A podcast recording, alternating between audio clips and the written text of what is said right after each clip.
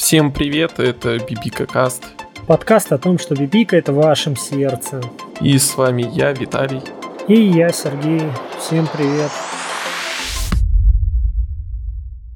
Это наш уже 12 выпуск, который называется «Магнат, но не мороженое». Магнат, потому что мы собираемся обсудить ННО 1800, и там все крутится вокруг магнатов. Ну и, как сказал Сергей, то что я магнат. Да, это правда. Ты очень богатый человек. И э, наш этот выпуск выходит, получается, с небольшим перерывом. Мы бы могли сказать, что этот перерыв э, сделан в связи с нашим большим уважением к студии CD Project Red и их переносом вечных э, киберпанка. Наверное, так и поступим. Мы очень уважаем поляков. И, в принципе, у нас сегодня очень много игр от Ubisoft для обсуждения. Я думаю, ты, как и я, решил воспользоваться подпиской Ubisoft Plus в Я даже больше скажу, я решил ей воспользоваться по твоей наводке, потому что я уже мысленно в тот момент прощался с деньгами. У тебя, кстати, как она списалась? Э, как у всех? Дважды? Да, типа... естественно. Сначала а... тысяча и потом еще раз тысяча. А вернули? А я смотрел, там, в общем, знаешь, одна денежная сумма была списана, вторая заморожена просто. Угу. Потом ее а разморозили меня... и мне назад вернули.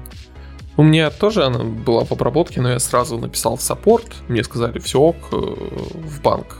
Типа, обращайся, mm если что. Я через некоторое время написал в банк, на всякий случай приложил свою переписку с support ом.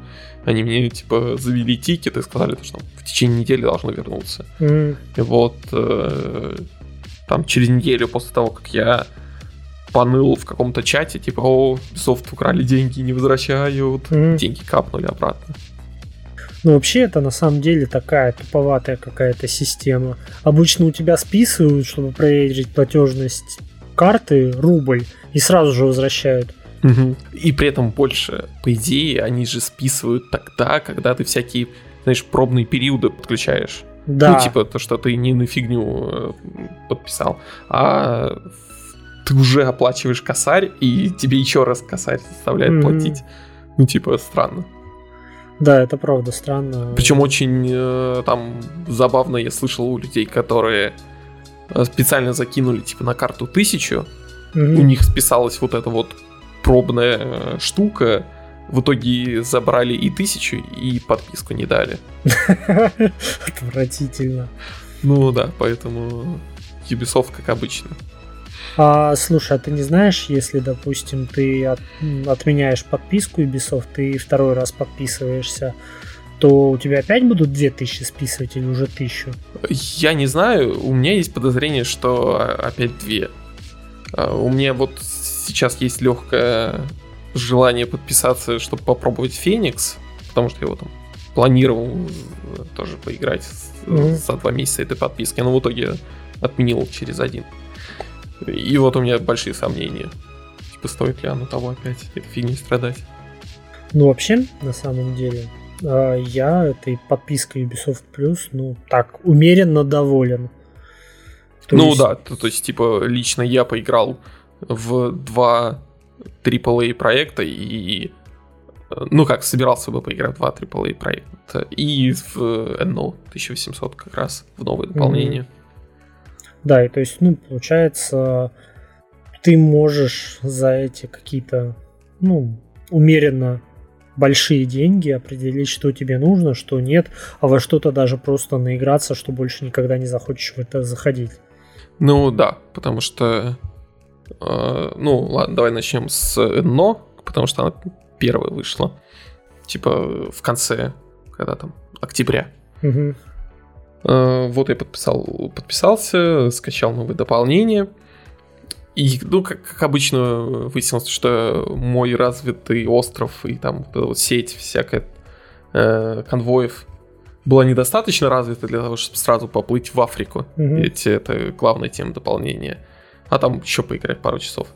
Но вот с чего вообще начать?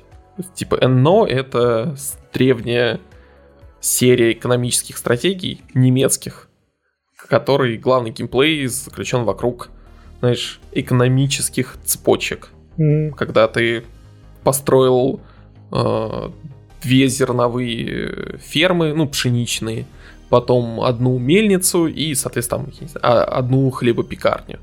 И чтобы там увеличить э, в два производства, соответственно, надо все в два э, умножить. Мгм. В итоге у тебя там будет 4 фермы, 2 мельницы и так далее.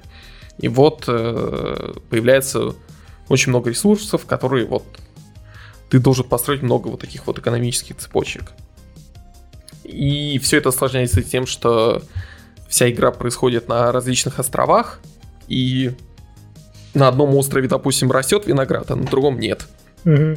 В итоге ты должен колонизировать дру- другой остров, там сделать отдельный городок, там добыть виноград, отправить его на свой первый остров, преобразовать его в шампанское, и его уже будут пить всякие магнаты. Вроде бы э, звучит сложно, потому что там очень много Ну, видов ресурсов. э, звучит ужасно скучно.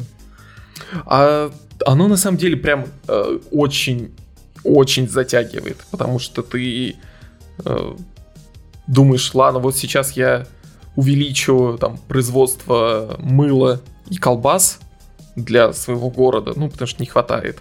Да, А потом- потому что это все очень взаимосвязано, да? Если тебе нужна Да, да. колбаса, ты запачкаешься, обязательно захочешь помыться. А нет, на самом деле просто потому что э, в производстве и того, и того участвуют свиньи. Ага.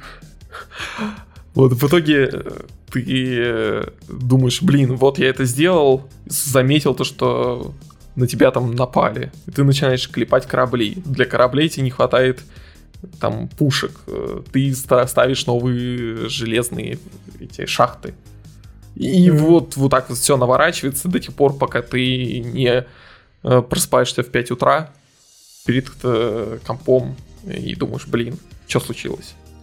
При этом же там все очень подробно и легко описано, и интерфейс очень понятный.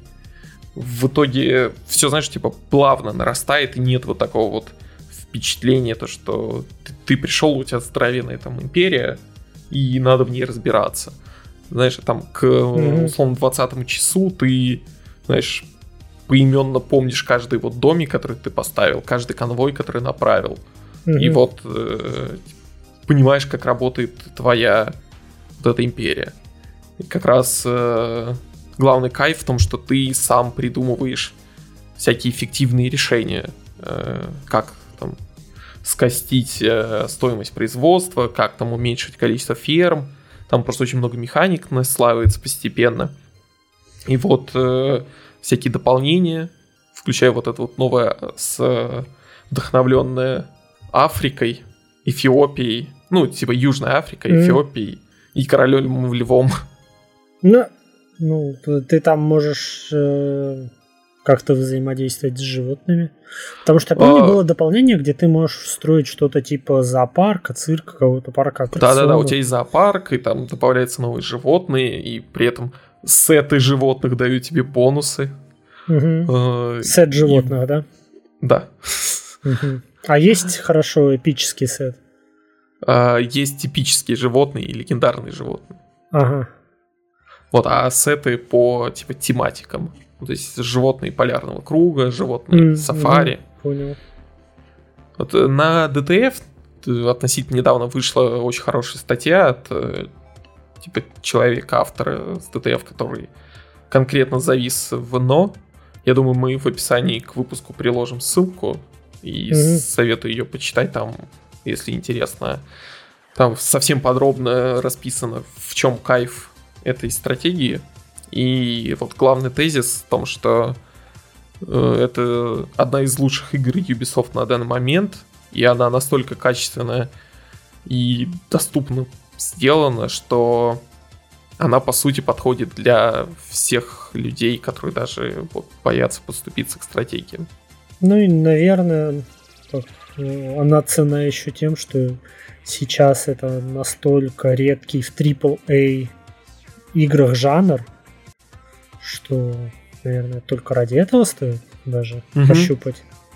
Да, особенно учитывая то, что внезапно выяснилось э, то, что будет третий год поддержки, угу. будут новые дополнения, и как раз можно сейчас поиграть и подготовиться к новому контенту. Но, как я понимаю, то есть там никак, знаешь, в играх-сервисах на тебя сразу вываливают тучу контента.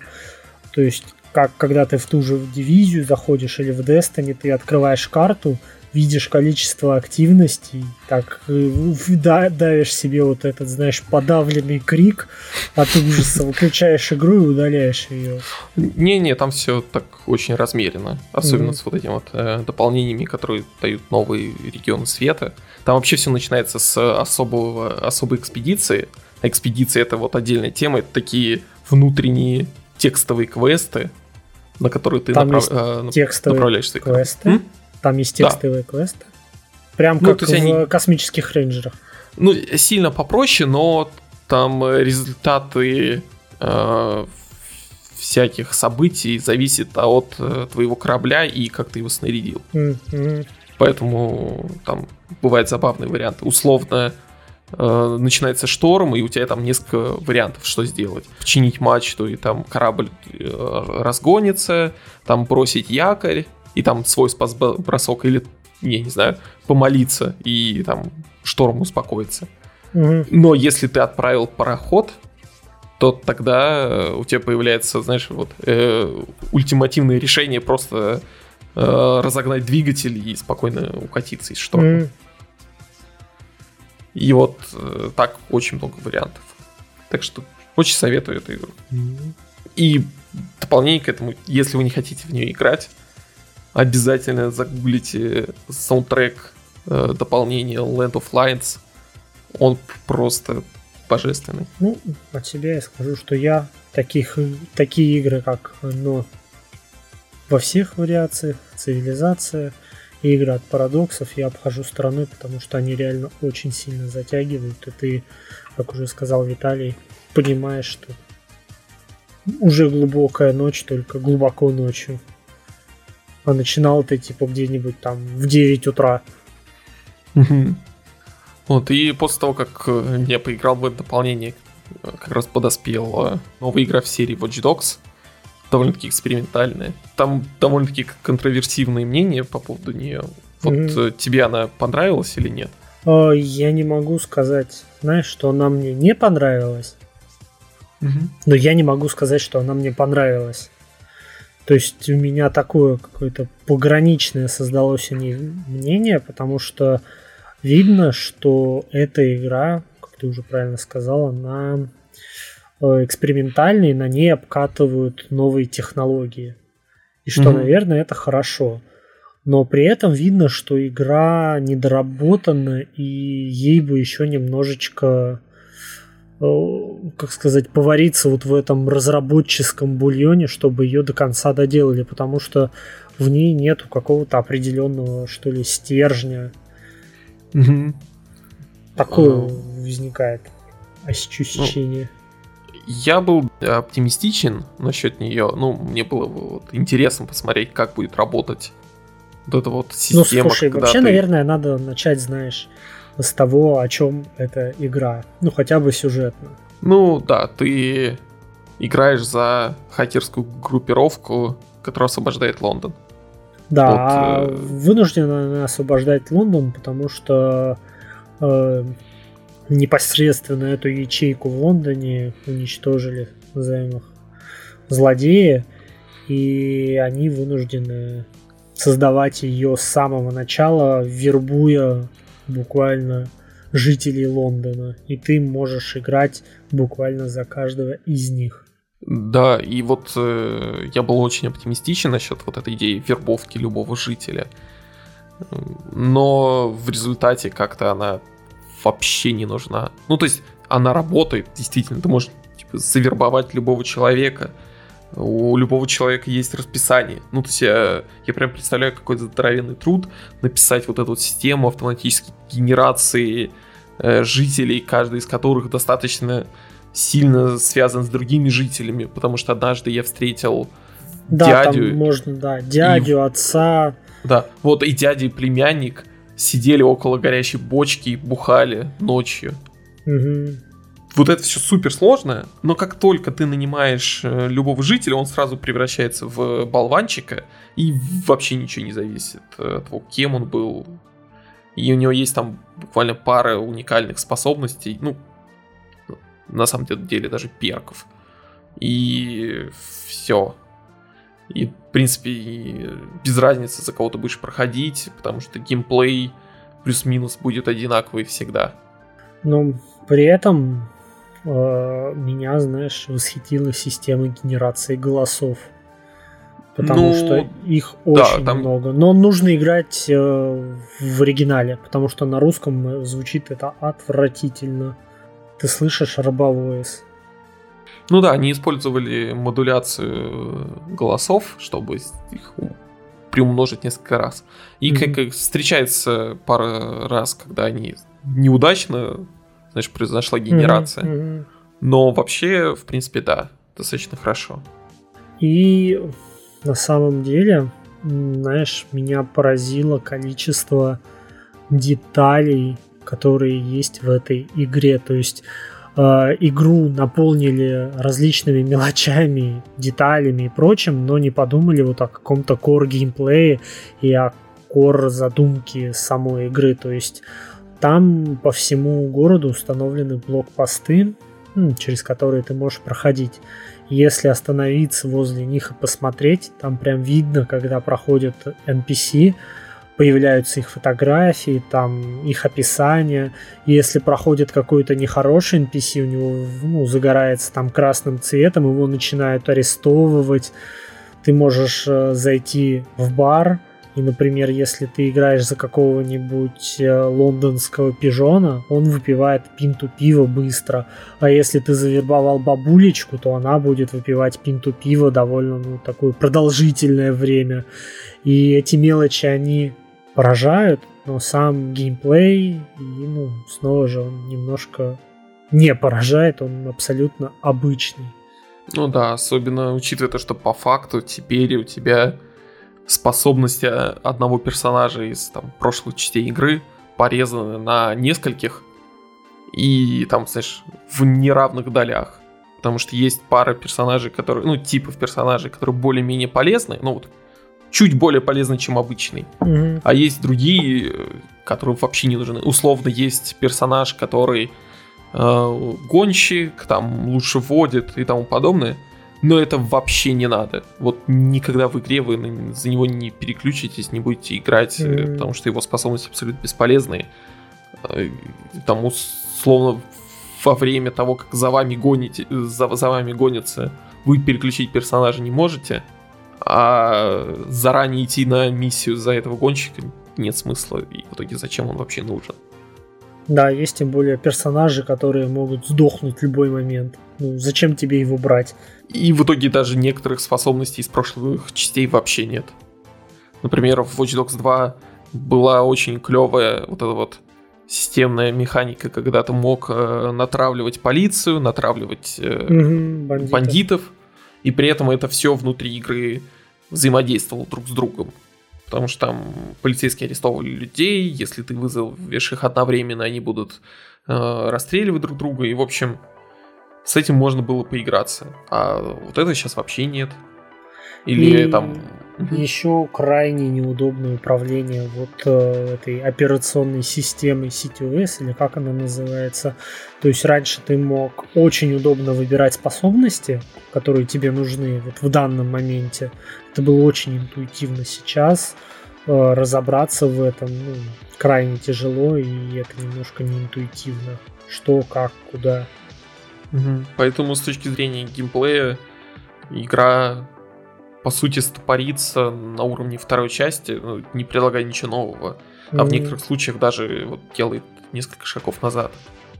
Ну, в принципе, в принципе, знаешь, Ubisoft, они умеют доделывать свои проекты в ходе жизни, и, может быть, выпуская какие-нибудь в дальнейшем дополнения, они могут сделать из этого реально хорошую игру. То есть прецеденты были. Ну, может быть, но я не очень верю, потому что, судя по всему, она продалась не очень хорошо.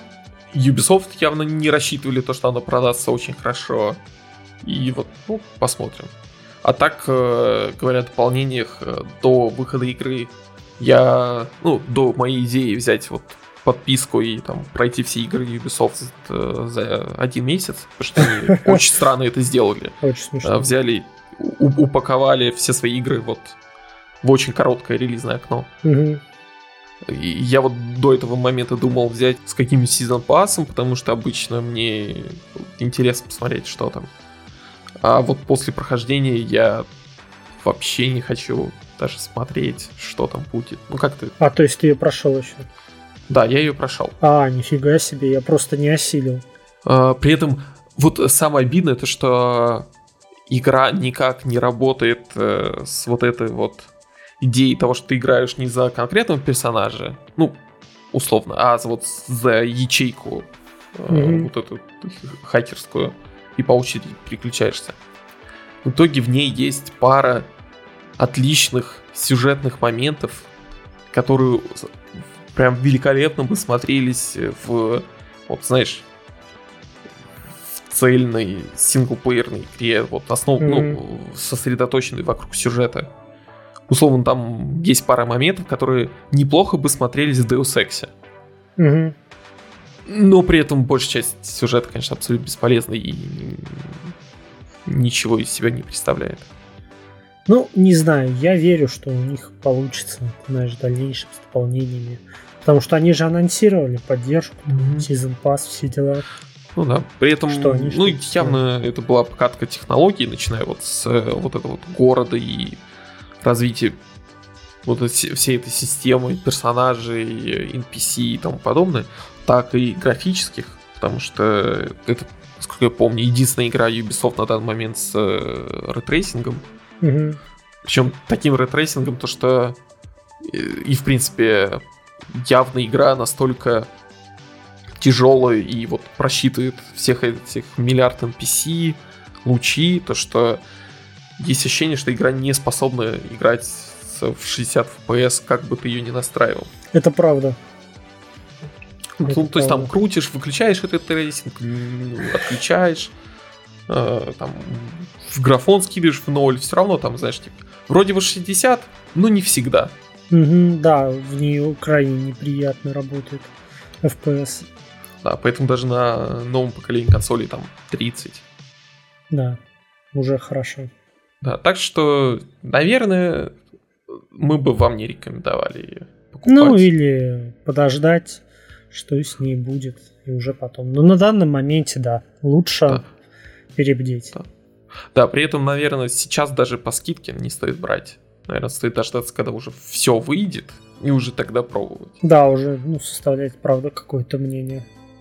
Сейчас, если вы не играли, лучше взять по скидке вторую часть, которая ну, забавная. вообще и, и отдают ее буквально там за рублей 500, по-моему. Угу. Э, с абсолютно всеми DLC. Которая работает абсолютно идеально в своем сеттинге. Ну, если вы, конечно, не ждете от нее нуара, как это была в Watch Dogs 1. Mm-hmm. При этом, кстати, Watch Dogs 2 мне очень нравится тем, что это тоже киберпанк, но не такой, как э, мы привыкли. Ну, то есть, когда говорят киберпанк, это вот э, э, high-tech low-life, э, люди, там, бомжи, здоровенные небоскребы, э, там полная слежка, импланты и вот это все. Ну, еще, знаешь, дождь, угу. э, чуть нуар. Да, и, вот и неон. А в Watch Dogs 2 солнечный, яркий, э, с вот этими там аналогами Гугла, Фейсбука, э, хипстерами и тому подобное. Но в итоге, э, знаешь, такой киберпанк э, с улыбкой, когда все корпорации следят за вами, используют ваши данные для каких-нибудь совсем э, грязных целей. Ну, то есть mm-hmm. ги- гиперболизированная реальность. Ну, плюс там же показаны всякие эти секты, в том числе, которые mm-hmm. воруют людей, выкачивают из них деньги. Да-да. Вот, и как раз третья игра, в которую я собирался поиграть в течение месяца на этой подписке, это Assassin's Creed Valhalla. Но вмешалось новое поколение консолей, и в итоге по случайному стечению обстоятельств я начал играть в него на Xbox новом. А как тебе вообще новые консоли? Потому что я знаю, что у тебя есть, по-моему, все. Э, да, я мультиплатформенный бог, получается. Ага, да, который с OLED-экраном, да? То есть ты получаешь от жизни все. Ну, в принципе, про консоли уже много раз все сказано и рассказано. Я думаю, повторяться не стоит. Только вот, может быть, парочку того, что я не слышал. Например, про Xbox э, новый. Э, да, он э, отменяет поколение и пытается казаться апгрейдом ПК. И, в принципе, оно вначале так ощущается. Потому что у меня был Xbox One X, и когда ты переезжаешь на, на Series X, вот как будто вставил новую видеокарту в компьютер. Угу. Типа все то же самое, только игры идут в 60 FPS. Ну и, знаешь, наверное, когда вставил SSD-шник, потому что ну, да, да, да. это ощущается. Я помню, когда вставил свой первый SSD-шник, это было, ну, как э, новое поколение. Такой, mm. вау! Ну, Все так быстро грузится. В, в Вальгалу я начал играть на One X как раз, ну, буквально чуть-чуть поиграл. И там были долгие загрузки, mm-hmm. и было прям тяжко. А вот э, на Series X э, прям хорошо. И вот многие называют Series X э, компьютером, э, но там за меньше деньги. Ну, потому что аналог не собрать за там 45 тысяч он стоит. Угу. Но это не совсем так, потому что как минимум э, Game Pass, который основная, знаешь, фича Xbox, mm-hmm. э, которая тоже есть на ПК, они немного различаются. Потому что на ПК ты сейчас по геймпасу не поиграешь в какой-нибудь Halo 5, э, а на Xbox, например, ты не поиграешь в условный Microsoft Flight Simulator. Mm. И там а тоже его не выпустили, но... да, еще mm. на Xbox? Mm? Его на Xbox не выпустили. И еще нет. Но, типа, когда-то обещают, но до сих пор нету. Mm-hmm. Вот и там довольно-таки много таких различий, когда какие-то игры сразу есть на ПК, какие-то игры в Game Pass е есть только на Xbox, и вот не сказать, что Game Pass ы там и там одинаковые. Плюс важнейшее, почему Xbox это все-таки не ПК, и типа его имеет смысл иметь, даже если у тебя есть э, мощный гроб. Угу. Это, во-первых, легкая возможность подключить его к телевизору, что условно, да, я могу взять свой компьютер, под, притащить его к телевизору, подключить по HDMI, но, во-первых... Ну, слушай, кто этим заниматься будет? Это звучит вообще как порнография. Ну, во-первых, да, во-вторых, когда мне надо будет поработать, мне надо будет э, или работать на телевизоре, или тащить его обратно к монитору. Угу. Плюс э, сейчас телевизоры и так далее идут упор на HDMI, там 2.1. Угу. А пекарни все-таки оперируют дисплей-портами с этой точки зрения. И, ну, там, условно, 4К 120 FPS, вот это вот все. Э, с ПК и телевизором очень сложно сделать. И, в принципе, на самом деле, 4К на компьютере сейчас там сложно устроить, потому что даже топовые видеокарты, там 3080, 3090, не всегда могут спасти. Ну да, вот а... 60 FPS ультраграфика, мне mm-hmm. кажется, вот, а учитывая то, что нет э, какого-то ультимативного варианта апскейлинга, то, то есть там в какие-то игры есть DLSS, в каких-то нет, в каких-то есть какие-то там динамические разрешения, каких-то э, тоже не завозят.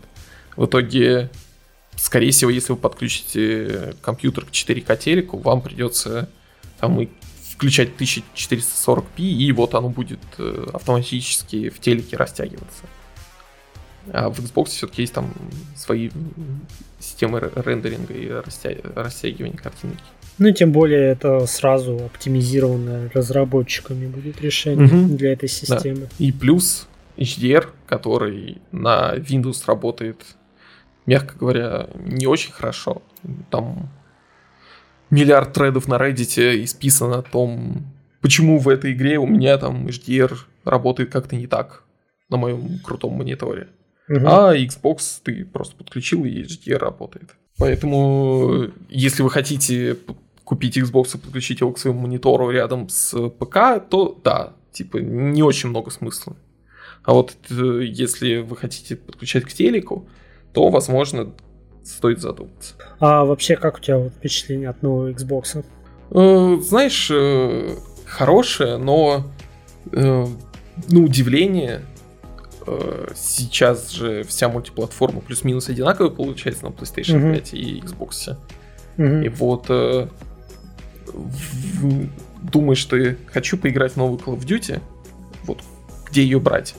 Mm-hmm. И слышишь о том, что там есть поддержка DualSense, и думаешь, ну, ну, типа, бесполезная вроде бы фича, не так, чтобы, знаешь, какая-то кардинальная. Но она есть, и почему бы тогда, может быть, не брать на PlayStation? Ага. Вот. А так, в принципе, новое поколение хорошее, оно наконец-то максимально близко приблизилось к опыту э, игровому на компьютере, ну, с точки зрения там FPS, э, скорости загрузок, э, вот этих всяких удобств. И потому что я надеюсь, в, это, в этот раз э, в это поколение 60 FPS вернется. Mm-hmm. Потому что на PlayStation 2 было больше 60 FPS тайтлов, чем на PS4. Слушай, вот про DualSense, так как у меня нету всякого такого новых консолей, мне интересно, у тебя не было такого момента, что было очень много видео про DualSense, где люди зажимают э, триггер в том же Call of Duty, и триггер начинает э, болтать просто с какой-то неимоверной силой. Вот у тебя не было такого ощущения, что минут через 10 ты просто устаешь от этой постоянной долбежки? Ну, на самом деле, скорее да, чем нет, потому что вот есть астробот, в котором возможности DualSense есть везде. Mm-hmm. Есть там Человек-паук, в котором их меньше, они более акцентированы. Mm-hmm. И как раз, мне кажется, ну, типа, в Астробот очень крутой, в нем очень клево все это поиграться, но в нормальных больших играх, наверное, все должно быть знаешь, э, вовремя и к месту. Угу. Потому что в пауке э, все клево. Там, знаешь, как триггеры работают. Там, когда ты перемещаешься по городу, вот первая половина триггера идет просто. Это вот как э, Человек-паук в паутину начинает выстреливать, и вот она просто ага. летит в воздухе. А вторая половина триггера, когда паутина, по сути, зацепляется за здание и появляется, знаешь, вот этот вес, Угу. А, ну, типа, ты висишь на паутине, условно. У тебя триггер как раз тяжело нажимать, и ты вот как бы чувствуешь вот это вот перемещение с помощью паутины. Вот оно в какой-то момент, да, типа, знаешь, палец начинает уставать. Угу. И ты такой, ну, возможно, стоит как-то это вот, знаешь, умно использовать э, вот эту систему. Угу. Но потом, когда ты запускаешь какую-нибудь игру с PS4 э, и возвращаешься через некоторое... Ну, или, допустим, я после Паука продолжил играть в Альгалу. Вернулся, там, в какую-нибудь ачивку в Паука, опять почувствовал все вот эти вот прикольные вибрации, адаптивные вот эти курки, и такой, хм, наверное, ну, типа, в этом все-таки точно что-то есть. И мне на самом деле очень нравится то, что на данный момент много разработчиков уже добавляет поддержку DualSense в свои игры. И mm-hmm. это даже не так, как, знаешь, там, с тачпадом, с DualShock 4, потому что он даже на старте был только в, там, в эксклюзивах. Да и, и он, ну давай, ну правда, он отвратительно работал. Ну да, он типа не особо нужен. Он чаще тебя раздражал. Вот э, здесь э, тачпад получше, и надеюсь, его как-то все-таки будут использовать, ну посмотрим. Угу. Ну тут явно Sony сделали какие-то очень удобные инструменты добавления поддержки. Что даже там No Man's Sky добавляет DualSense. Угу. И, возможно, DualSense будет реально, знаешь, критичным фактором при выборе, на чем играть в мультиплатформу. Возможно. И, в принципе, знаешь, вот это поколение, мне кажется, идеальным, чтобы вкатываться в консоли, если у вас ее никогда не было. Потому что PlayStation 5 дарит сразу там 20 игр, которые э, там много крутых, ну, за, за PlayStation Plus. Если у тебя была PlayStation 4, для тебя это не очень интересно, потому что ты там в 90% их играл. А если у тебя не было, то за дешево ты получаешь здоровенную библиотеку крутую. То же самое с Xbox, там у тебя полный геймпас. Потому что я уже прошел там Halo, там Horizon, поиграл, и вот остальные эксклюзивы Microsoft на угу. One X. И на Series X мне Game Pass, ну там есть пара игр, которые можно попробовать. А для новичков там миллиард ну, Там, да, там, правда, раздолье. Ну, слушай, ты заговорил про Вальгалу. Как тебе вот эта поделка от Ubisoft? Эм, мне она понравилась больше, чем Odyssey. Mm-hmm. Возможно, даже больше, чем Origins. Mm-hmm. А тебе? А, мне она понравилась больше, чем Odyssey, но не могу сказать, пока знаешь, что больше, чем Origins я еще наиграл недостаточно много времени, но что можно отметить, что это э, ну, в этой игре просто приятно находиться, приятно изучать мир. Э, ну, наверное, снова стоит начать с сюжета, что ты играешь за викинга, который покоряет Англию. Ну, в принципе, это, наверное, все, что стоит знать в самом начале. Угу. Знаешь, я, наверное, в нашем выпуске не буду ее ругать особо, потому что это делают все, кому не лень, и, в принципе, объективно, ну, то есть там... Ну, ее миллиард... очень несложно ругать. Да, ну, то есть там миллиард э, минусов, которые действительно есть. Там угу. на лю- в любой рецензии любого сайта. А вот э, мало кто действительно говорит, почему ее покупают миллионы людей, и там Валькала самый успешный запуск Assassin's Creed со времен там третьей части. Угу. И типа очень много людей довольны. Э, я пытался отрефлексировать после прохождения, потому что последние выходные я ее все-таки добил. Я уже под конец много пропускал активности в открытом мире, но по сюжетке я решил добить. И первое, сразу мысль, которая у меня возникает, это про структуру открытого мира. Я сейчас не, не очень люблю, когда игровые журналисты все сравнивают с РДРом и Зельдой. Ну, это неправильно. Но это, но это, знаешь, подпивасная Зельда. Угу. Когда вот в открытом мире куча всяких сундуков и так далее, но они не просто стоят, а там супер легкая головоломка, которую ты должен как-то разгадать, угу. чтобы добраться до этого сундука, и так вот со всеми активностями в открытом мире. Мне очень нравится твоя аналогия с подпивасной Зильдой. Я сначала, это знаешь, скажем так, это подпивасная Зельда с серьезностью РДР. Вот так, угу. наверное. Да. Да. Что, ну, знаешь, э, обычно, когда ругают Вальгалу, ее ругают ровно за то же, за что игра... ругают и предыдущей серии Assassin's Creed. Угу. Ну, то есть критика, она особо сильно не отличается это всегда огромное количество э, сайт-квестов, при этом они теперь тебе даже в журнал не заносятся, ты можешь, ну, типа, просто их пробегать мимо.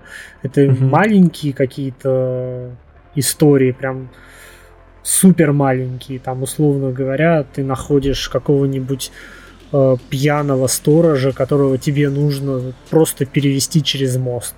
И ты угу. пошел квест. И то есть ты проводишь его через мост, тебе говорят, задание выполнено, ты получаешь свой опыт, идешь дальше. Мне на самом деле вот эти вот маленькие квесты очень понравились с точки зрения того, что, во-первых, они не тратят твое время, а, во-вторых, они не ведут тебя за ручку. Угу. Потому что они супер простые, в них плюс-минус всегда понятно, что надо делать. Но ты хотя бы должен до этого догадаться. Потому что, условно, ты находишь кого-нибудь монаха, который сидит около своего дома и говорит, типа, о, ты грязный язычник, а я, типа, христианин. Э, там. Да, и ты меня никак не сможешь смутить. Да, да, да, я, типа, принял обед не злодеяние, ты ничего не можешь со мной сделать. И ты начинаешь, ну и вот все, вот квест начался, и тебе игра ничего не говорит, что ты должен сделать. Ну, соответственно, ты начинаешь догадываться. Наверное, его должен как-то разозлить. Как его разозлить? Там, видишь, у него соломенный дом. Ну, поджигаешь ему дом. Он, он такой, да-да-да, жги мой дом, мы же миллионеры. И он, типа, нормально, ты не сможешь меня смутить. И ты такой, хм, у него есть э, скотина, там, забиваешь его корову, свинью, он, типа, все нормально, давай, продолжай в том же духе. Угу. Ну и там ты продолжаешь, там, легкий неожиданный поворот, и вот все, квест закончен. Типа, за, за две минуты маленькая, такая забавная история. Причем они весь э, юмор такой вот специфичный воткнули именно вот в эти мини-истории. И, в принципе, они, знаешь, на удивление даже особо не повторяются. Да. При этом мне очень понравилось то, что они в каждой вот этой мини-истории по максимуму используют возможности своей игры. Потому что э, вот есть Цусима, да, в которой mm-hmm. сайт-квесты вот а, а, а, противоположность. Они достаточно долгие, затянутые, э, там долгая заставка, там три диалога сначала, три диалога в конце. Mm-hmm. Но в середине ты всегда убиваешь монголов. Да. Вот, чтобы ни, ни был никакой квест, ты убиваешь монголов.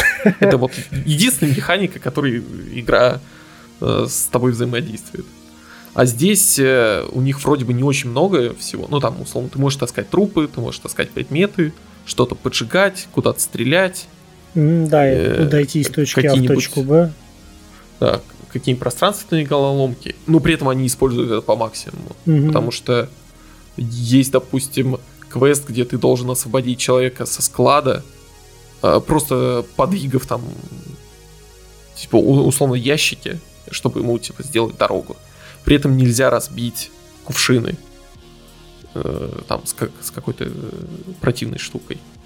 И вот ты начинаешь таскать кувшины, двигаешь ящики. И, казалось бы, вот Assassin's Creed. Да. А есть э, задания, где ты просто приходишь, достаешь мужика топор из головы, и у тебя заканчивается квест. Угу. Но мой любимый квест э, из вот этих вот мини это спасти водку киевскую из горячего дома. Блин, я вот еще не дошел до него. Но да, очень надеюсь тоже наткнуться на него, потому что, ну, я прошел, знаешь, по-моему, всего локации 4, но я их запылесосил на 100%. Настолько мне нравится эта игра. Угу. То есть не просто приятно находиться, мне приятно изучать мир. Не очень ненапряжные, но при этом иногда, знаешь, заставляют тебе пощекотать мозг головоломки. Угу. Ну, то есть э, весь геймплей Вальгалы и вот зачистка карты не такая, то что ты прибежал к вопросику, угу. там пробежался по указаниям, которые дала тебе игра, а вот что-то приходится думать, хотя бы минимально. И это уже новшество, и на самом деле для открытых миров не то чтобы сильно распространенное. То есть, что вот, ну, там, условный Ведьмак, э, условная Цусима, в них ты делаешь то, что тебе указывает игра. И еще что немаловажно, что, знаешь, меня вот в первые, там, когда тебе дают нормально побегать за твоего викинга или викингессу, э, момент, это в игре есть расчлененка, и она довольно-таки изобретательная, то есть в некоторые моменты а нужно понимать, что в игре очень много оружия, то есть ты можешь всех хоть в две руки снарядить по щиту и бегать, отрывать реально бошки этими щитами. И в эти моменты ты такой круто. И вот э, вторая вещь, которую я, знаешь, от, отреф, отрефлексировал после прохождения игры, это вот сюжет. Потому что если вы от какого-нибудь человека услышите то, что вот Assassin's Creed Valhalla, ты играешь за викинга, а зачем тут вообще ассасины? Причем тут это? Давайте наконец-то уберем это название mm-hmm. и будем делать там, пусть они делают обычные игры там в разных вселенных. И вот э, сразу знаете то, что этот человек вообще не понимает, о чем он говорит. Потому что Вальгала максимально близка к э, лору Assassin's Creed и в принципе, знаешь, наверное, это максимальное возвращение к истокам там за mm-hmm. последние лет пять. Э, потому что в игре миллион отсылок к первой части. И таких, знаешь, не Потому что во время маркетинговой кампании они много говорили о том, что вот мы там как-то свяжем серию, ну, эту игру с первой частью. В принципе, там возвращение вся, всяких штук типа скрытого клинка, социального mm-hmm. стелса и тому подобное.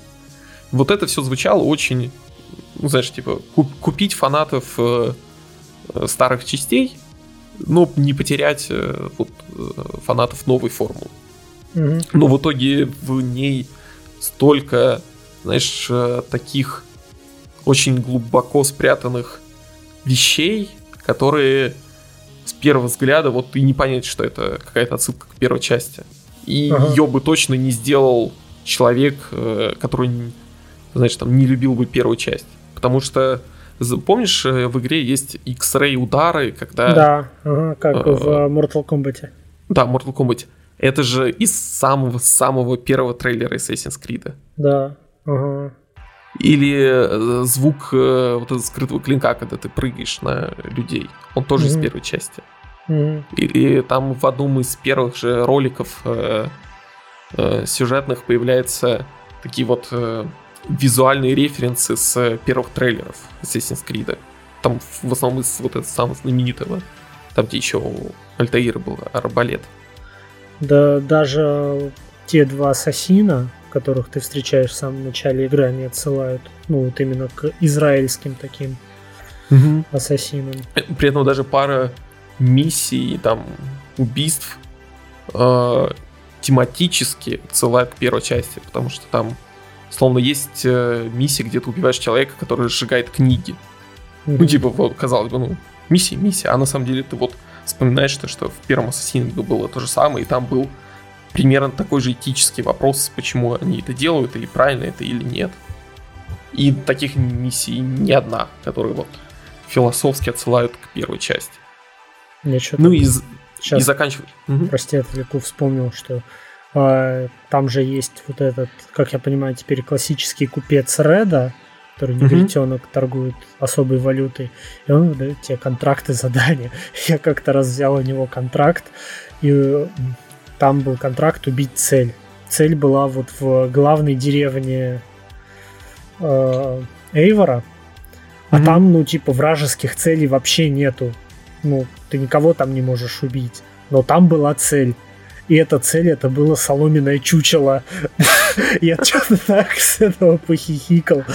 И, получается, Эйвор ее убивает, ну, одним движением – у тебя появляется контекстная менюшка «Добить цель! Наверняка!» И спустя полсекунды она пропадает, и тебе зачитывают это задание. Я... Да, у меня, кстати, у меня было то же самое. Поэтому у меня есть тонкое ощущение, что это было сделано специально. Угу, да, возможно. Потому что во второй части надо было убивать э, соломенные манекены как обучение. Ага. Ну и в первом, ну здесь тоже, да, надо было. Да. Вот. И заканчивая отсылками, знаешь, к оригинальным Assassin's Creed, здесь, э, наконец-то, сюжет в настоящем лучший со времен четвертой части. Ага. Его не очень много, но авторы... Я просто знаю то, что к написанию сценария вернулся Дерби МакДэвид. Это там сценарист Revelations и четвертой части. И он явно знает, что он пишет. Потому угу. что, наконец-то, а, знаешь, сюжет а, вот в прошлом, вот этой вот Англии, сюжет настоящего, э, вот, который типа, в реальное время, и сюжет вот этого вот далекого прошлого мифического, а, даже не так, смотри, сюжет далекого прошлого с вот этим вот сайфайной, и mm-hmm. сюжет мифический, вот, вот эти вот четыре сюжетные арки соединены в, ну, у них есть взаимосвязь. Угу. Это не просто так они существуют. Потому что, ну, и вот, допустим, как пример с настоящим. Всегда вот одним из толпов Assassin's Creed, и про которые забыли авторы, было то, что э, ты не просто так путешествуешь по прошлому, а тебе надо вот что-то ну да, найти. у тебя есть какая-то глобальная задача. Ну, то есть, да, там персонаж в своей жизни повстречал что-то, и ты должен выяснить, где это, что это и вот тому подобное. И в этой части это есть. Когда этого не было уже очень долго.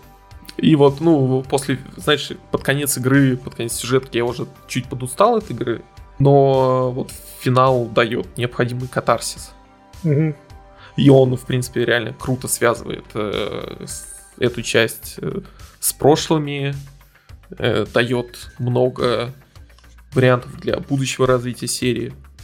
И вот для фанатов старых ассасинов э, там много чего скрытого, что ну, авторы явно Угу. знают, что делают. Это не вот как с Одиссеей, когда они максимально пытались отдалиться от э, корней серии, а наоборот. Угу.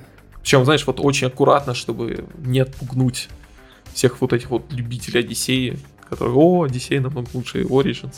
Угу. При этом, опять же, да, как мы говорили, у игры куча проблем, и, в принципе, Ну, Все все, они известны еще с Origins. Они приблизительно да, кочуют. поэтому если, да, поэтому если вы играли в Origins или Odyssey и вам не понравилось, то не стоит им пробовать. Да, да. Тут изменений немного. Еще, кстати, так, просто вброс, и я влюбился в их вот эту игру в кости. О, да. Причем Она- ее вроде сделают реальной. Да, я тоже читал, потому что она настолько простая и настолько, ну, какая-то тактически увлекательная. Да, мне тоже очень понравилось.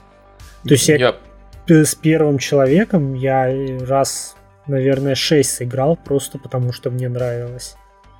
Кстати, на удивление, э, вот все активности, которые там, во время маркетинга казались бесполезными, Мгм. неинтересными, а именно они мне больше всего понравились в основной игре. Ну, типа, вот, э, вот эти вот рэп-батлы Мгм. они клёвые. Флютинг. мне очень понравились.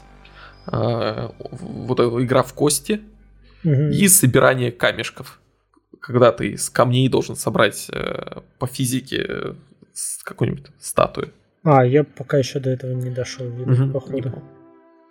И вот э, в каких-то финальных локациях вот это собирание камней такое жопораздирающее, я даже не знаю, как это Ага. описать, знаешь. а, Мальчик плакал, когда играл в э, Last of Us 2, а мужчина плачет, когда... Собирать через статуи пи- в Вальгале. Да, когда, когда через 15 минут твои камни рассыпаются, э, когда ты вроде бы все идеально поставил. Ага. И, кстати, да, вспомнил, говоря вот возвращении к истокам, а, наконец-то в этой части нужен паркур. Ну да, да, на самом деле. Он хотя бы Там- как-то вписан в геймплей. Да, потому что, ну, по анимациям и вот э, всем вот этим штукам он, в принципе, такой же, как и в Odyssey и в Origins. Но он наконец-то нужен, потому что э, есть куча уровней, которые построены вокруг паркура, всякие миссии построены вокруг паркура. Причем, знаешь, вокруг паркура, как э, в первой части стелса, когда ты, знаешь, скрытно подкрался к цели и убил ее среди толпы врагов, а потом. Мгм. И, ну, там, э, э, да, кстати говоря, вот о маркетинге, когда они говорили то, что вернутся вот эти вот погони за... э, раньше это были песни, да, а тут, типа, Да, татуировки. татушки. Ну, короче, да, ко- короче, когда ты бежишь по там, городу за летящим листочком. Вот, я думал, типа, нафига они нужны, будет бесполезно, потому что старого паркура нет, а смысл с новым бесполезным в это играть. Но на самом деле э, подходящие под паркур уровни изменили мое мнение, наконец-то. Ну, то есть это имеет смысл. Ну, необходимо отметить, что тут немножко не интуитивный паркур, то есть э, твой персонаж бежит туда, куда смотрит камера, а не туда Мгм. часто, куда ты хочешь, чтобы он бежал. И тут Ну да, нужно как- быть прямо каких-то багов с паркуром Да. много. филигранно. Че, я предлагаю, наверное, свернуться на этом Мгм. с Вальгалой и перейти к другому возвращению, к истокам. А, кстати, кстати, кстати. А. Да, единственное, а, есть одна локация, в которой есть, э, назовем это, паркурные головоломки. Ага. Возможно, самые сложные в серии. В принципе. Вот. И да, мы сворачиваемся с Вальгалой, наконец-то. Короче, рассказ про Вальгалу соответствует игре, он тоже здоровенный, Да. и стоило бы сократить. Да. Ну, очень круто. А, И теперь, знаешь, наверное, более короткий рассказ А. Второе возвращение к истокам это Call of Duty Black Ops Cold War. Ты не играл? А, нет, я не играл. А я решил, ну, перед Cold War освежить в своей памяти, что там было раньше в этой серии. А, прошел Black Ops 1 и Black Ops 2.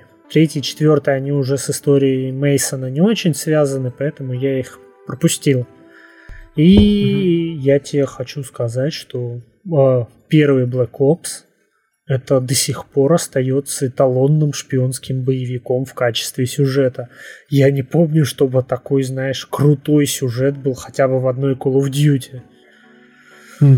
То есть, э, во-первых, э, эта серия игр, она э, заинтересовывает тебя, ну, своим сеттингом, вот, холодной войны, Вьетнамской войны, все, что происходило в это время между США и СССР, и тебе охота почитать, что там за операция была в заливе свиней, что там за всякие, знаешь, э, опыты над людьми, их сознанием проводились, что там с этим Кеннеди связано, что, блин, за чертовы числа Мейсон в конце концов. Говори ну, цифры, Мейсон. Да-да-да.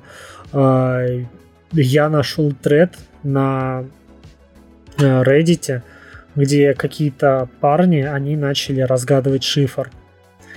Там, э, в общем, есть одно задание, когда, ну, я думаю, игра вышла уже почти 10 лет назад, и, наверное, можно уже спойлерить. Я думаю, все mm-hmm. все знают про эти числа, что э, когда Мейсон выбирается из э, комнаты, где вели его допрос, у него постоянно галюны идут, он видит числа, и если ты нажмешь на паузу, то у тебя за место задания, как это обычно показано, ну, твоя цель, у тебя будут показывать числа. Эти парни, они, в общем, выписали, ну, в том числе эти числа, там их было несколько наборов, и обнаружили книгу, которую написал, ну, в одном из трейлеров ой, не трейлеров, а роликов в игре, где женщина зачитывает эти коды. Э, рядом с ней лежит книжка, которую написал Кеннеди. И они, получается, на основе этой книжки разобрали шифр, где что значит, и приблизительно поняли, что, а, условно говоря, ну, скажем так, так было понятно, что этот шифр, он говорит убить Кеннеди. Угу. И они прям разгадали этот шифр, выложили его в интернет, что там описано, ну, типа, очень круто, интересно э, прочитать про все это. Потом ты смотришь последнюю сцену, там по, главный злодей говорит Мейсону о том, что хоть Мейсон и думал, что главного злодея ничего не получилось, но он улыбается и говорит, типа, ты думаешь, что ничего не получилось? И показывает последнюю кат-сцену, где Кеннеди выходит из э, самолета, и там в толпе людей стоит Мейсон. И это типа настоящая фотография, то есть там реально Э, они просто срисовали Мейсона с похожего на него какого-то такого, знаешь, мутного чувака. А, про вторую серию там, ну, не очень интересно рассказывать, так как она более такая контроверсивная, но при этом в ней есть очень... Это игра, наверное, в которой ты делаешь больше всего выборов в Call of Duty, которые, знаешь, на что-то имеют значение. Это такой ведьмак от мира Call of Duty. То есть э, ты можешь, э, когда у тебя идет погоня на джипах, проехать под э, горящей трубой, и у твоего напарника до конца игры останется шрам, ну, опаленный. Mm-hmm. Есть неочевидные совсем выборы. В частности, ты не знаешь, кто там в конце живет, кто не оживет. И формально у тебя есть э, все плохие концовки и одна хорошая. И получить хорошую концовку, ну, не так-то легко на самом деле. И угу.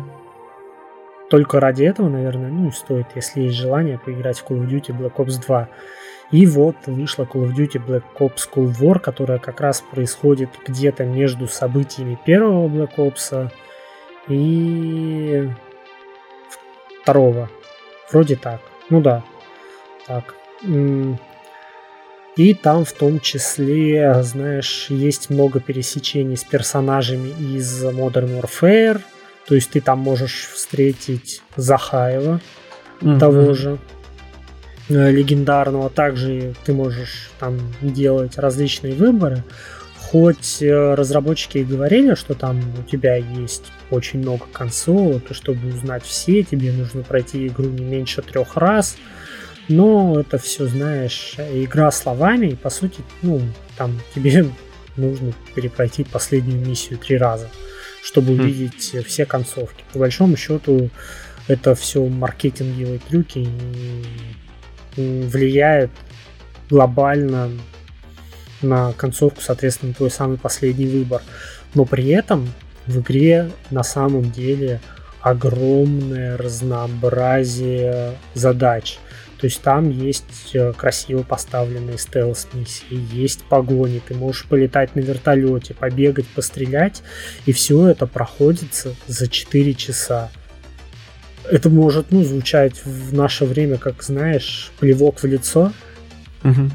но это такие 4 часа, я, то есть э, ну, разделил там по полтора часа где-то в день играл, и я получил такое колоссальное удовольствие от всей этой постановки, то есть там ты можешь эту атмосферу просто ложкой есть.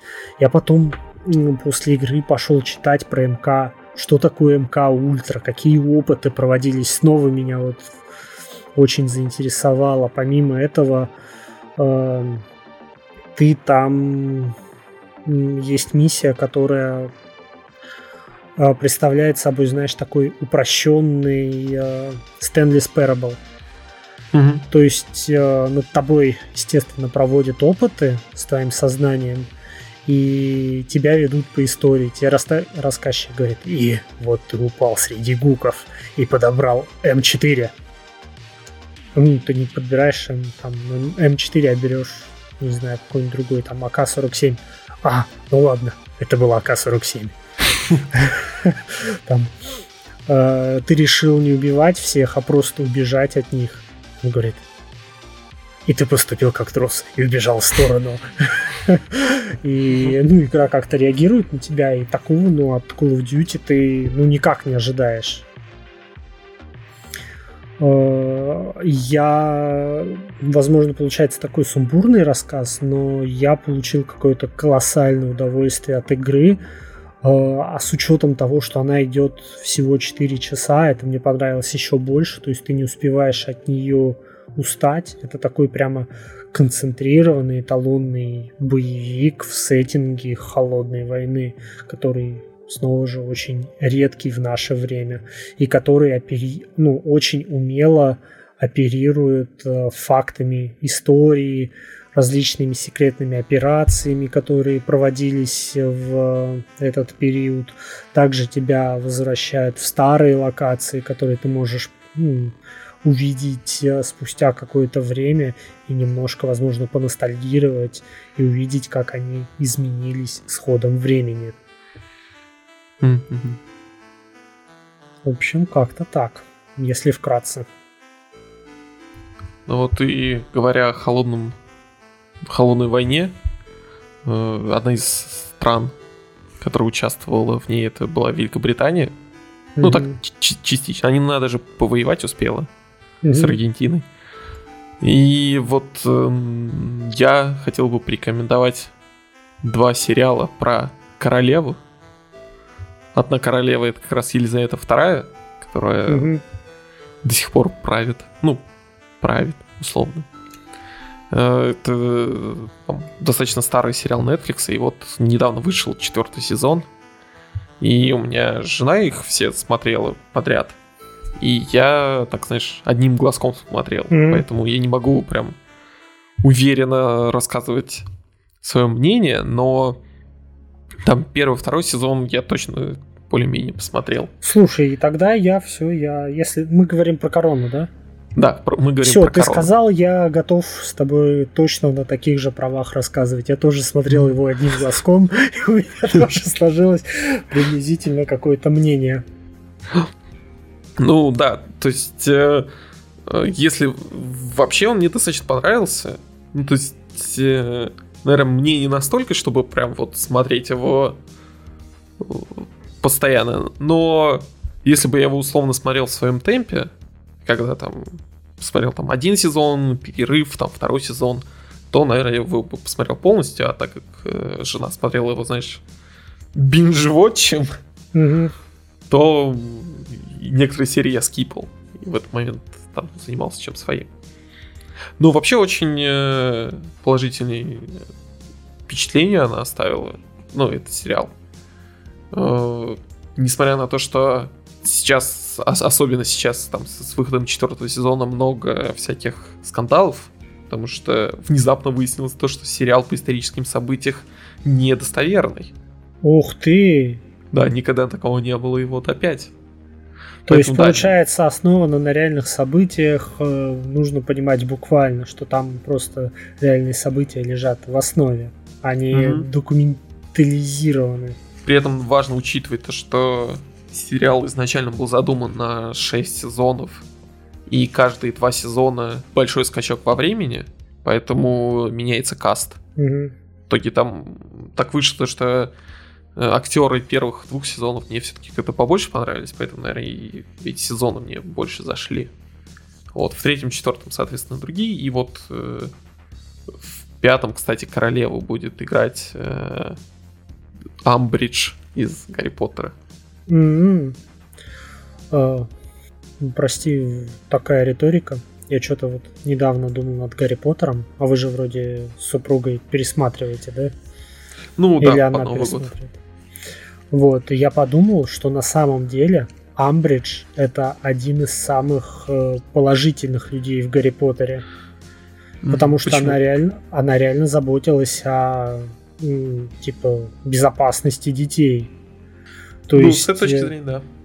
э, они там, у них есть какие-то троглодиты ходят по школе, они там изучают магию, которая причиняет друг другу ущерб и вред, и приходит человек, который говорит, что типа, стоп, ребят, ну типа вы дети, давайте мы типа все-таки будем заботиться о вашем здоровье, времена-то, ну типа меняются, сдавайте волыны, теперь, ну типа теория, до практики вы там как-нибудь уж потом дойдете. Ну да, это знаешь, как в школе ты учишься э, разбирать автомат, но ни разу не стреляешь из него. Вот да, да, да. И одевать ПЗРК, по-моему, да, это называется, Мгм. за 5 секунд. Ну, Зачем тебе этот навык, решительно непонятно. И при этом у нее, помнишь, же было вот это кровавое перо, которым она, типа, наказывала. Э, В принципе, это можно счесть, э, знаешь, пережитком времени, потому что когда-то в школе детей розгами би- били, М, и- а тут, ну, как бы, аналогия. Да, Так что, так вполне что себе. Амбридж положительный персонаж. Зафиксировали. Зафиксировали. И запомните это все. Возвращаясь к короне, э, можно чуть подытожить то, что это хороший высокобюджетный сериал Netflix, который стоит посмотреть, если вы хотя бы чуть-чуть заинтересованы в британской королевской семье или вот в принципе в Британии, потому что там много вс- всякого про эпоху. Ну и, как я понимаю, в том числе этот сериал может показать эм, то, как меняется характер человека в той или иной М. ситуации, иногда не дает проявить себя с какой-либо стороны ввиду воспитания. Вот, а второй сериал про королеву это относительно новый, э, тоже от Netflix э, сериал, который называется Ход королевы. По-русски, а по-английски там Queen's Gambit. Ну, там, насколько понимаю, по-русски правильно он бы должен называться это гамбит ферзя. Да. Вот, но я пытался понять вообще, что это за сериал, и вот после его, знаешь, последней серии, только он Мгм. закончился, я такой, да это широкие про шахматы.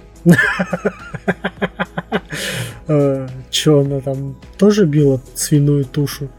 Или играла это, знаешь, свиньями в шахматы? Ну, просто поначалу, по синопсису, там, типа, гениальная шахматистка, у которой, знаешь, проблемы с э, всякими темными сторонами своей личности, там, с алкоголем и вот тому mm-hmm. подобное. Я думал, сейчас будет какой-нибудь вот классический, ну, относительно классический, там, современный сериал про вот э, падение на дно и тому подобное. Ну, ну типа как э, фильм «Грязь» про ну, вот, группу да. Мётли Крю. А, а вот этого на самом деле не так много, оно идет как-то... Вот оно есть, но не так, чтобы сильно влияет. Он в сериал, в принципе, достаточно положительный. И на удивление, это знаешь, э, даже плюс то, что э, условно, давай, ну вот совсем легкий спойлер. А главная героиня там попадает в приют, это буквально в первой серии происходит. И ты думаешь, сейчас вот начнется какая-то жесть, знаешь, там, ну, как обычно в таких вот сериалах. И ты вот будешь смотреть на полную какую-нибудь дичь. Ага. И, и, и думаешь, что, блин, вот, все, ты подготовился. А потом с ней плюс-минус ничего не происходит. Ну, ага. типа, вот. То есть это ни к чему не приводит в результате? Ну, то есть, э, знаешь, э, двойная ловушка. То есть сериал тебе показывает э, темный такой злой э, приют, и ты думаешь, сейчас вот все учителя будут в стиле Амбридж там наказывать, mm-hmm. и вот будет сопротивление, чем такое, там, сложной жизни, сложное детство. А в итоге сериал тебя обманывает и не делает этого. А там, ну, mm-hmm. или делает, но ну, так, нет, что давай, ты ладно, это... ты думаешь, что это будет вот тот преподаватель, который заставлял детей выпускать э, свои самые большие страхи наружу. Ну вот да, да, да. Угу. А э, это... Раз мы определили просто, что Амбридж это положительный персонаж, я предлагаю не употреблять его так. Ну или сериал это делает так э, легко и не напряжно, то что, знаешь, тебя это не корежит. Угу. Вот какие-то вот эти тяжелые моменты. Потому что, ну, достаточно много таких сериалов, которые вот заставляют тебя переживать какие-то вот ну да, слишком на серьезных щах таких. Угу, да. Вот. И, и, в принципе, вот реально, это роки про шахматы в формате сериала, из-за чего всякие второстепенные персонажи перестают быть функциями, а становятся вот персонажами. Угу. Э, дорогой, с отличной операторской работой и режиссурой, угу. и клевыми актерами. Ну, типа, угу. что еще надо? Прям очень рекомендую. Э, есть э, самая капелька клюквы, но вот э, совсем чуть-чуть. А вообще, как ты к клюкве относишься? Я вообще люблю клюкву, ну причем я, знаешь, люблю, когда она прям... Концентрированная. Да, вот концентрированная. Да. Ну, или... Я не люблю, когда клюква получается случайно. Угу. Знаешь, когда они пытаются сделать реалистично, но получается клюква. Условно, в Чернобыле там они сделали все очень круто, угу. но есть клюква, когда они пьют водку из граненых стаканов, как вискарь. Угу. Вот эта вот случайная клюква, вот она мне не нравится. А если бы в сериале там красные танки ехали бы по Парижу... Ну, в общем, и... Red Alert. Да. Ну да, если был Red Alert, то нормально. Прям кайф. Да, обожаю. Слушай, то есть получается, ход королевы это такой, ну, относительно не напрягающий, легкий сериал. Угу. Как я понимаю, он закончен. Да, он закончен, и я очень сомневаюсь, что будет э, продолжение. Угу. Знаешь, только может быть какой-нибудь спин угу. А в принципе, вот э, последний кадр прям оставляет очень хорошее впечатление после просмотра. Угу. А вообще сколько там серий, сколько минут? Ой, там по часу серии 7-8. Ну, то есть не очень долгий такой. Стандартный а, ну, нетфликсовский формат. То есть вообще прям можно в удовольствие его посмотреть, не напрягаясь. Угу. Это да. же замечательно. Угу. Да, мне, мне прям очень понравился он этим. А еще, наверное, замечательно то, что наш выпуск подходит к концу. Да, и замечательно то, что нас продолжают поддерживать на Патреоне. Да, несмотря на то, что мы такие ленивые ребята. Спасибо вам, вот просто знаете, большое за вашу поддержку, что вы не перестаете в нас верить, потому что вы являетесь одним из тех факторов, кто э, в том числе заставляет нас заниматься тем, чем мы занимаемся. Нам это доставляет удовольствие, а так нам это доставляет еще больше удовольствия. За что вам большое спасибо. Вы очень крутые. И на фоне э, сериала вот этого «Ход королевы» дико повысилась популярность шахмат. Меня там много друзей внезапно проснулись, о, хочу поиграть в шахматы. Mm-hmm. Там э, шахматные YouTube-каналы бьют рекорды, шахматные сайты бьют рекорды, там доски скупают. В общем, у шахмат э, новый ренессанс. И я думаю, у вас, если вы посмотрели этот сериал или посмотрите тоже, возникнет желание поиграть в шахматы. Потому что, например, лично у меня э, возникли старые флешбеки о том, как я с отцом в детстве играл в шахматы, и я всегда проигрывал. Mm. Ну, потому что я был маленький, а он, mm. типа, не глупый человек и умеет играть в шахматы. Да, и не любит поддаваться, да? Да, да, да, да. Поэтому, ну, типа, я более-менее научился играть, но э, это болезненные воспоминания. Угу. И так как, скорее всего, вы тоже заходите поиграть в шахматы, у нас э, благодарность в виде шахматных советов. Ярослав Ломак. Обороняясь, создавая максимальное число заслонов на пути вражеских фигур, рассчитывая, что это замедлит темп их наступления и застопорит всю атаку. Затем перехватывая инициативу. В эндшпиле короля в центр. Запоминай, короля в центр. Король должен быть активным. Александр Павлов. При решении вопроса о правильности жертвы надо учитывать характер и стиль партнеров. Кому по стилю выгодна жертва? Тебе или ему? Если он любит комбинационную игру, а ты спокойную, стоит воздержаться от жертвы. Если тебе достаточно ничьи, зачем рисковать? Арташес Давтян, не увлекайся атакой. Умей вовремя понять, что пришла пора обороняться. Имей чувство опасности. Помни, твое время – расчет вариантов. Его время – решение общих проблем, анализ, оценка позиции, составление плана игры. Константин Васильев. Помни, начиная с Филлидора, складывается стратегия, основывающаяся на создании сначала пешечной, а затем общефигурной структуры шахматных позиций. Высшей ступени этой стратегии явилось позиционное учение Стейнца. При запертом центре кони сильнее слонов. Владимир Чайка. При сильном пешечном центре надо при возможности продвигать пешки или атаковать на флангах. Если есть проходная, защищенная пешка, ее нельзя двигать, то надо начинать атаку на другом фланге, отвлечь силы противника от нее. Иван Руденко и Оскар Латыпов. Е2, Е4. Михаил Бородин.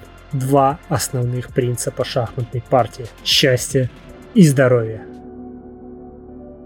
Всем большое спасибо за то, что прослушали этот выпуск. Подписывайтесь э, там, где вы нас слушаете. Э, заглядывайте на Patreon. Да, если есть желание, то оставляйте комментарии. Да, всем пока. Да, всем удачи.